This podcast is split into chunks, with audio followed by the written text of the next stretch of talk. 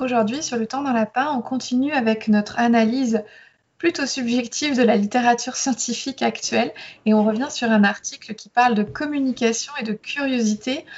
Vous vous demandez sûrement en quoi ça peut nous aider, qu'on soit kiné, médecin, patient, qu'est-ce que ça change vraiment? Eh Bien, vous allez voir, il y a moyen que vous trouviez ça intéressant. Bonjour. Ou bonsoir. Bienvenue sur Le temps d'un lapin, le podcast qui parle de la kinésithérapie, du soin et de la science mais pas trop longtemps, juste le temps d'un lapin. Bonjour Marie, bonjour tout le monde. Bonjour Vincent, bonjour à tous. Cette semaine, c'est Marie qui s'est collée au choix d'un article à vous présenter. Et donc, l'article que tu as choisi s'intitule Effective Clinical Conversations, The Art of Curiosity par John Lohner. C'est un article dont je traduirai le titre par L'art de la curiosité au service de conversations cliniques réussies c'est un article qui est paru en mai 2021 dans le Postgraduate Medical Journal, qui fait partie du groupe du BMJ, le British Medical Journal. Ce journal particulier est un journal qui est relu par les pairs et qui a pour but plus précis de suivre les évolutions des pratiques médicales pour informer après euh, le diplôme. L'auteur de cet article, John Lerner, il est également éditeur associé dans ce journal, mais il est surtout médecin, enseignant, avec une formation à la fois en médecine générale, mais aussi en thérapie familiale. Il exerce à Londres et il est euh, l'un des porteurs d'un concept qu'on appelle la médecine narrative. Donc je vais vous donner une définition, mais je suis sûre qu'il en existe d'autres. La médecine narrative, c'est une approche de soins de santé centrée sur le patient. Bon, déjà, vous vous doutez pourquoi ça nous plaît. son objectif est de mettre ou remettre le récit du patient et son écoute attentive au cœur de l'acte médical, d'établir une relation de qualité marquée par l'empathie entre le soignant et le soigné. Est-ce que c'est un concept qui te parle, toi, Vincent? Non, pas du tout. le, terme de médecine narrative, je ne connaissais pas. Après, euh, évidemment que l'écoute, c'est quand même euh, quelque chose de central dans euh, les prises en charge qu'on peut avoir toi et moi, et donc forcément, on est sensible à ce type d'article. John Lerner, du coup, c'est quelqu'un qui a travaillé depuis des années et pendant des années dans des équipes qui ont pour but d'améliorer la supervision par les pairs pour les médecins et les autres professionnels de santé. C'est pas juste qu'il soigne, c'est qu'il aide ceux qui soignent à mieux soigner. On a déjà parlé de la supervision dans notre épisode 12 du lapin le lapin cordonnier. Lui, aujourd'hui, il va former les superviseurs pour améliorer leurs compétences d'interaction au sein d'un espace qui soit sécurisé. Pour pouvoir progresser dans nos comportements de soignants, il faut qu'on puisse les remettre en question dans des espaces sécurisés. Et donc, avec cette présentation, tu as éveillé ma curiosité. Est-ce que tu peux nous dire de quoi parle cet article? Oui, alors cet article parle d'un exercice que lui fait dans ses ateliers pour les superviseurs, un exercice qui se déroule en binôme sous un mode qu'on appelle le real play. C'est pas un jeu de rôle où on va inventer une situation, c'est un échange dans lequel les participants vont utiliser un problème qu'ils rencontrent vraiment dans leur travail cet exercice, on vous propose de l'essayer vous en consultation si vous êtes professionnel de santé ou à la maison si vous êtes patient, curieux, intéressé, sympathisant du lapin pour voir si vous le trouvez facile ou non. Tout le monde peut le faire. L'idée c'est qu'il y en a un qui raconte et il y en a un qui interroge. Les règles de base pour celui qui interroge, ne faites que poser des questions courtes et simples. Facile. Tout va bien. Deuxième règle, reliez chacune de vos questions à quelque chose que la personne a dit. Ça, c'est des choses qu'on a pu voir, par exemple, quand on a parlé du lapin sur euh, l'entretien motivationnel, c'était l'épisode 39. C'est clairement l'entretien motivationnel. Voilà. Je pense qu'il y a des concepts qui se, qui se rejoignent. Et puis, troisième règle, alors là, elle peut être un peu plus surprenante, essayez de retenir autant que possible conseils, suggestions et interprétations de ce que l'autre vous dit. Et ça, ça peut vous poser question si vous êtes professionnel de santé parce que effectivement, on se positionne souvent comme quelqu'un qui va pouvoir donner des conseils. Là encore, c'est un exercice. Le but de cet exercice, c'est pas du tout, du tout, du tout de changer complètement nos discours et d'abandonner tout ce qu'on faisait avant. C'est juste pour nous faire réfléchir d'analyser, de réaliser, de prendre conscience de nos automatismes en tant que professionnels de, santé pour pouvoir mieux choisir quand utiliser tel ou tel discours et vraiment d'une façon beaucoup plus adaptée à la personne. Donc moi, je vous invite à l'essayer, euh, vous, en consultation ou à la maison, et à vraiment voir, est-ce que vous êtes surpris de la difficulté de ces règles ont l'air simples. Parce que euh, John Lerner dit que dans lui, les ateliers qu'il anime, il y a vraiment un côté très trompeur, avec des gens qui pensent vraiment que ça va être facile, et puis qui se rendent compte que ça ne l'est pas du tout. Et ce qui ressort des participants, c'est que finalement, ils arrivent à identifier qu'ils ont euh, beaucoup, beaucoup de tics conversationnels, d'habitudes d'échanges assez longs, un besoin pressant de conseiller, avez-vous pensé à faire ci, avez-vous pensé à faire ça, de donner des informations, de ramener à leur propre expérience en ayant de, ce fait une meilleure vision de la situation. Des professionnels qui se rendent compte qu'ils sont qu'ils vont rassurer l'autre de façon systématique. Il y a aussi des participants qui se rendent compte qu'en fait, ils, ont pris l'habitude de poser des questions qui sont assez longues, qui, avec des circonvolutions, qui tournent en rond, qui se répètent, euh, qui peuvent avoir l'air très formels, ou alors qu'ils sont dans la réflexivité permanente en reformulant ce que dit l'autre tous ces réflexes-là les empêchent en fait de suivre ces trois règles d'or et que c'est pas du tout facile comme il l'imaginait au départ. Et donc il remet en question le fait de reformuler. Oui, pas euh, sur le principe, c'est ce que je disais tout à l'heure, tout n'est pas abandonné. L'idée de la reformulation, c'est pas tant qu'elle est problématique, c'est qu'elle peut ne pas coller à ce que dit la personne si finalement c'est pour reformuler dans tes propres mots. Alors que le but, c'est que ce soit finalement plus clair pour le patient, mais s'il le souhaite ou s'il en a besoin. Tu vois, c'est plutôt dans ce sens-là. D'accord. Alors que la reformulation, c'est quelque chose qui est très couramment utilisé en entretien motivationnel. Et justement, l'objectif, c'est de s'assurer que le soignant a une bonne compréhension du discours du patient. C'est ça. Et je pense que ça, ça peut aller par exemple dans euh, l'idée de relier chaque question à ce que la personne a dit. Mais reformuler, c'est pas forcément poser une question. Celui qui interroge a vraiment une place dans l'interrogation et ça doit être central à ce moment-là dans son discours. D'accord. Et en fait, donc ce qu'il explique, c'est que l'objectif de ça, donc ce que je vous disais tout à l'heure, ça permet de se débarrasser de certains automatismes pour vraiment être beaucoup beaucoup plus orienté sur ce que dit la personne et ramener la conversation à sa source. C'est de la curiosité pure. Si on enlève les conseils, les suggestions, les interprétations, et eh ben en fait, on va être dans une posture où on est simplement curieux de ce que vit la personne et on est en capacité d'entendre, de recevoir un peu plus que si on est pressé par un besoin de donner des conseils, de donner des informations, de rassurer.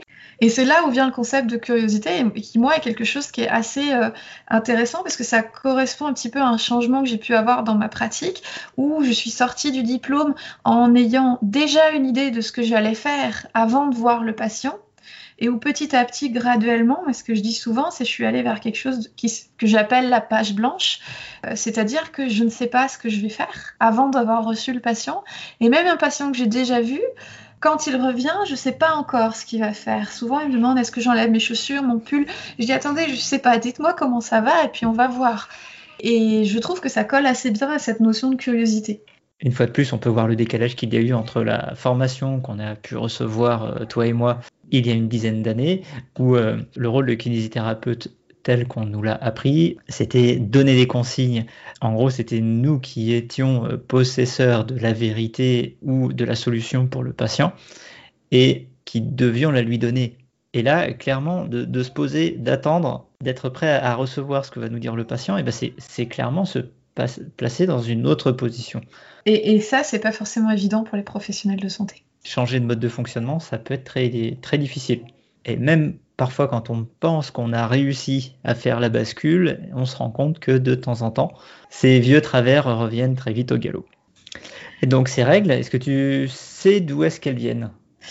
Alors oui, il en, parle un peu dans cet article, bien qu'il soit très court. A priori, elles ont été formulées par quatre psychiatres italiens il y a une quarantaine d'années pour coller à trois principes importants. Améliorer la qualité des hypothèses en formulant de meilleures questions pour tester nos hypothèses, on perdra moins de temps et peut-être qu'on s'obstinera moins dans des hypothèses qui sont fausses. Ça correspond un peu à la première règle de dire ne poser que des questions courtes et simples, qu'on puisse vite corriger la trajectoire si en fait on, s'est engagé dans une hypothèse qui n'était pas la bonne.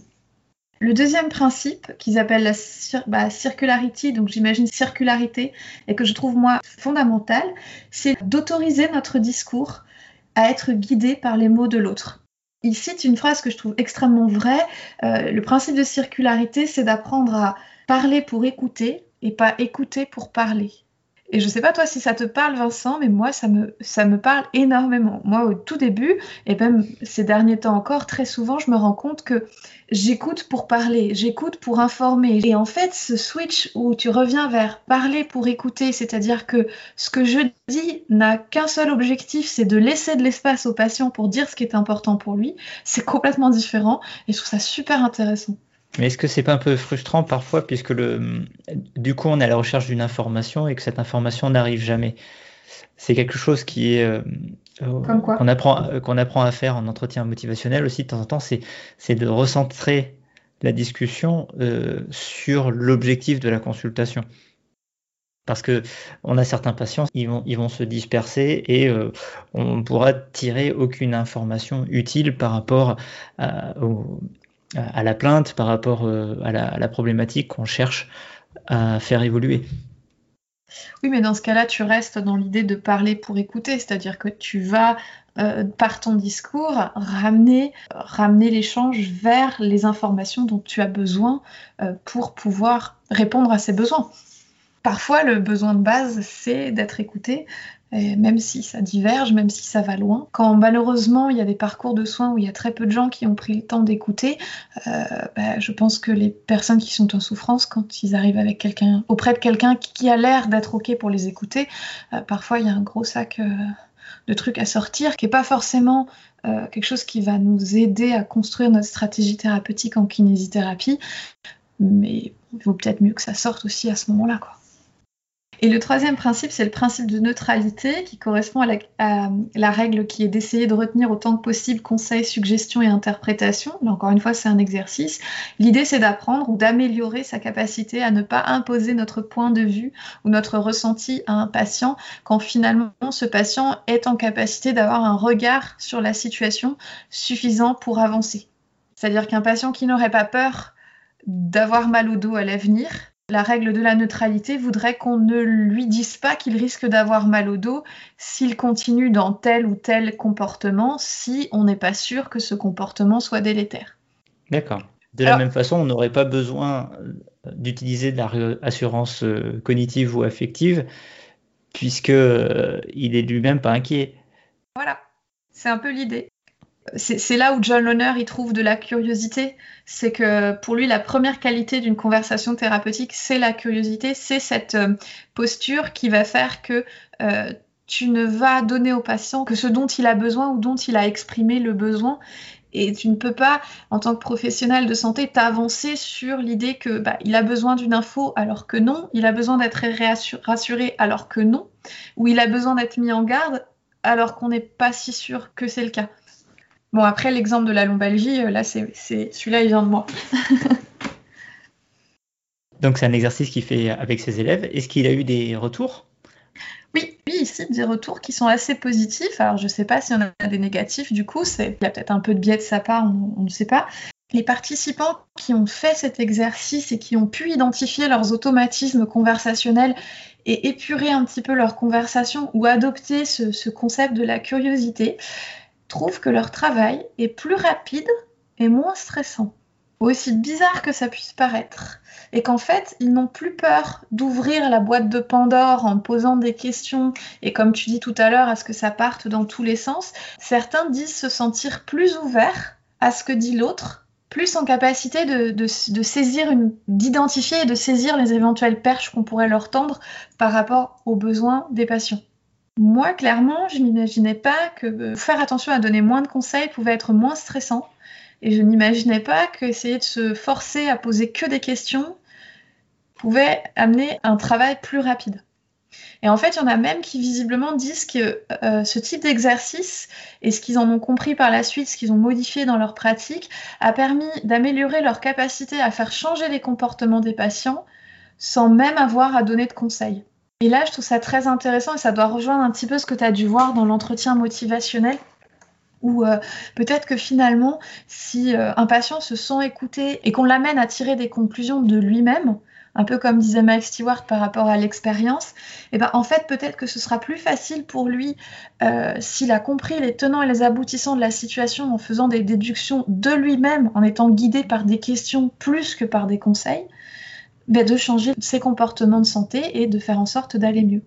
Du coup, on va enchaîner avec les freins. Euh, moi, je voulais juste vous citer, parce qu'il l'a fait et parce que je comprends pourquoi il l'a fait, euh, la phrase d'un des participants qui dit I've been liberated from the role of Dr. Fix-It avec un accent incroyable évidemment, ce qui voudrait dire euh, j'ai été libéré du rôle du docteur guérit-tout. Et je trouve ce retour euh, super intéressant parce que du coup, je pense que c'est quelque chose qui est très présent dans les formations en santé, euh, de vouloir euh, faire de nous de bons professionnels en nous permettant d'avoir réponse à tout. Et que quand tu vas travailler un petit peu en direction de l'evidence-based practice, donc la pratique basée sur les sciences, tu te rends vite compte que bah, finalement, dans la recherche, il y a énormément d'incertitudes, il y a énormément de je sais que je ne sais rien. Et puis en fait, bah, finalement, si le fait de changer un peu nos façons d'interroger le patient pour lui permettre de faire les liens ou de faire des conclusions de lui-même et de rester juste curieux de ce qu'il vit pour lui proposer des solutions, ça nous sort de cette posture tout puissante, bah, c'est pas une mauvaise chose, je trouve. La, question euh, pour laquelle j'ai toujours pas de réponse, c'est est-ce que c'est un outil qui fonctionne avec tous les patients? Mais est-ce que c'est quelque chose qui est réalisable dans une consultation qui va durer moins de 20 minutes? J'en suis pas complètement euh, convaincu. Je ne sais pas comment ça se passe euh, dans les pays dans lesquels il intervient. Honnêtement, sur une consultation courte, je n'en sais rien. plus ça va, plus je me dis que je trouve en kiné, en tout cas, que les patients, si tu les laisses parler, il y a beaucoup de réponses qui sortent d'elles-mêmes ils le savent pas toujours, ils le mentalisent pas toujours, mais typiquement, euh, quand il y a un mouvement qui fait mal et un mouvement qui fait du bien et qui sont en capacité de dire lequel fait de mal et lequel fait du bien, je trouve qu'on a déjà fait une bonne partie du chemin. Combien de temps t'as as pour tes consultations, toi, à l'hôpital, du coup? Tu peux avoir des consultations plus longues? Je peux avoir des consultations plus longues, je peux avoir des consultations très longues, si je veux. Tu, peux, tu y as trouvé un intérêt, toi? Oui, parce que ça permet d'avoir, euh, de laisser la place de faire le tour sur tout l'historique, de faire, de donner un sens à cet historique, à ce que le patient a pu faire auparavant. en fait, dans, la longueur, ça permet de s'assurer qu'on a traité complètement euh, un aspect d'une problématique. Ça évite l'effet euh, l'info qui tue euh, au moment où on a la main sur la poignée de la porte pour conclure la consultation si d'aventure il y avait encore quelque chose, un, non-dit ou qui pouvait être intéressant, et ben d'avoir encore la place pour pouvoir intervenir dessus. Après, peut-être aussi que c'est un, tort dans le sens où euh, le, fait d'avoir un peu moins de temps, ça permet aussi de peut-être se forcer un peu plus à être un peu plus organisé au cours de la consultation et puis euh, de laisser un temps de réflexion au patient qui est celui entre deux consultations. Oui, c'est vrai aussi si ça permet de travailler plus rapidement, ça peut être intéressant même pour des consultations courtes. Oui. Quand euh, nous, on a l'occasion de parler pendant une trentaine de minutes euh, sans forcément d'interruption, euh, bah, c'est complètement différent quand, que, quand ils vont aller voir d'autres professionnels. Tu veux dire le professionnel qui va s'installer à la tête du patient, lui faire une espèce de shampoing tout en laissant le patient causer? Moi, je fais toujours ça. Bon, alors, à part l'histoire du shampoing, il a parlé un petit peu des freins à l'idée que la curiosité puisse être un puissant outil ou qu'elle puisse être centrale dans la posture euh, qui permet d'avoir une conversation clinique efficace.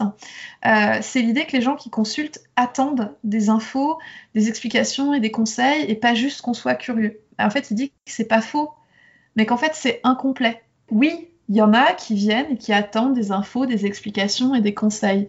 Mais la curiosité devrait nous permettre d'opérer ce changement entre il a mal au dos, il vient pour savoir comment ne plus avoir mal au dos, vers il a mal au dos, pourquoi vient-il?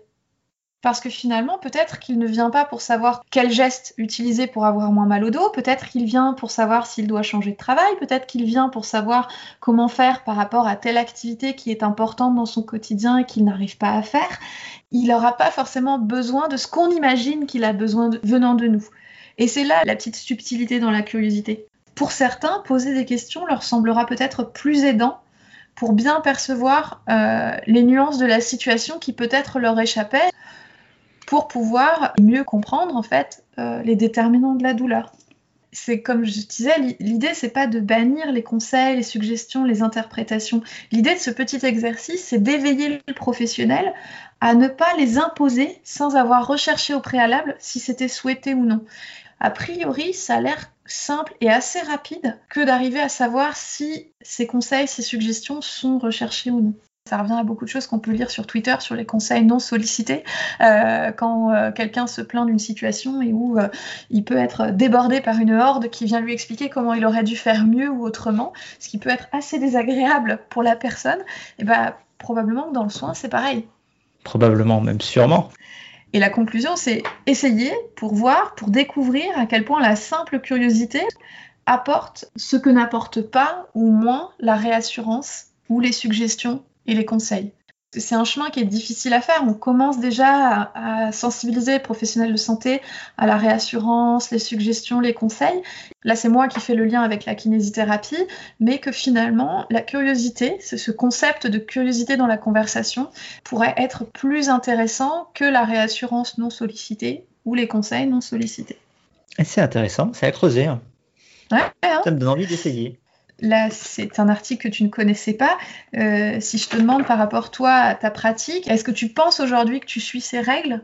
Je pense que je les suis en partie, pas forcément systématiquement. Je m'en sers quand même. Et toi? Alors, j'ai pas fait l'exercice sérieusement avec des patients. On aurait dû s'entraîner ensemble.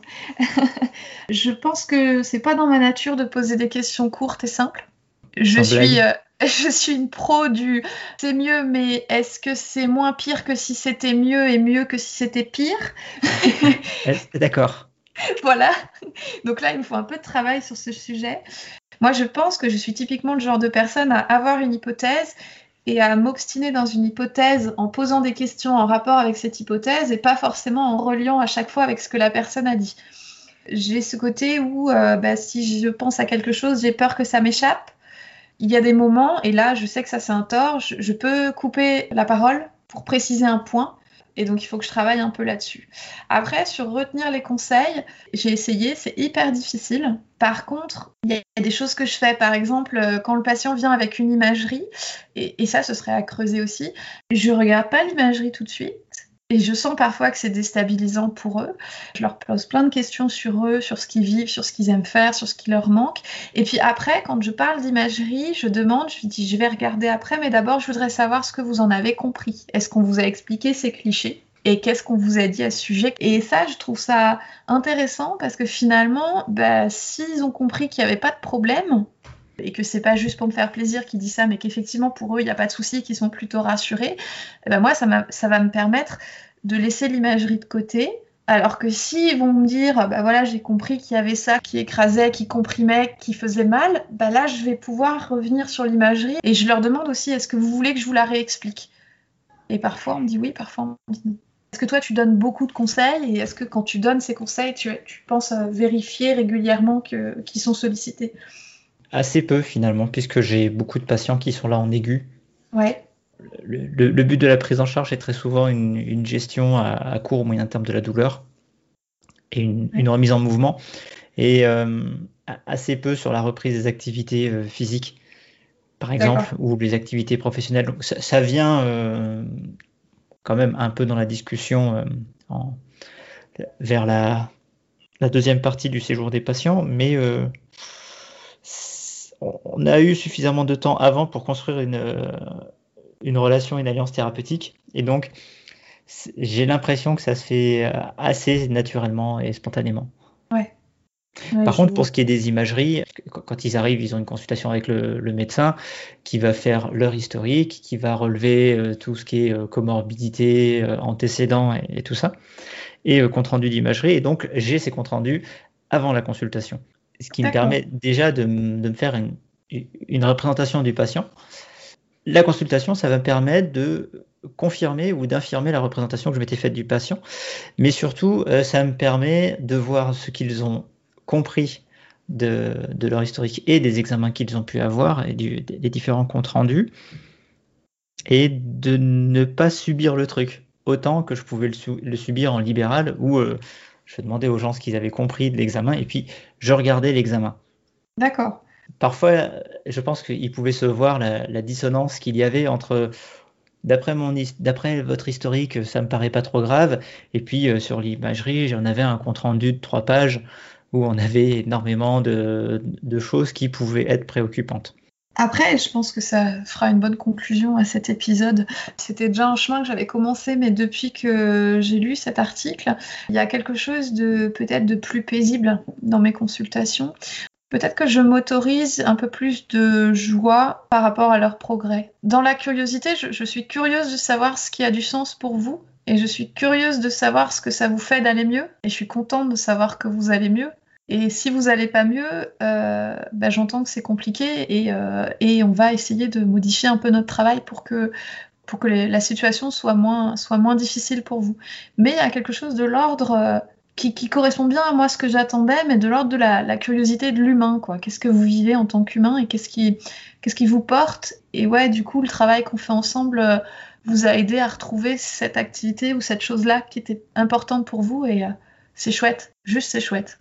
C'est pas docteur, je sais tout, c'est moi en tant que personne qui suis aussi contente pour eux. Quoi. Et puis on, arrive à une relation plus horizontale, moins descendante. Ouais. Et qui est toujours plus agréable. C'est plus riche, moi, je trouve. Après, c'est quelque chose qu'il faut avoir accepté de faire. Et pour ça, il faut guérir du rôle du docteur euh, Guéritou. bon, bon, bon. docteur ou n'importe quel professionnel de santé, on est d'accord. On espère que cet article aura su éveiller votre curiosité, si pas pour le, discours du patient, peut-être pour l'article en lui-même. Cependant, n'hésitez pas à essayer avec vos patients. Venez nous faire un retour sur Twitter ou sur le blog pour nous dire comment ça s'est passé, ce que vous avez pu ressentir, est-ce que c'était difficile ou facile, quels sont les, freins et les leviers que vous avez pu identifier. Et puis, on vous dit à très bientôt sur le temps d'un lapin.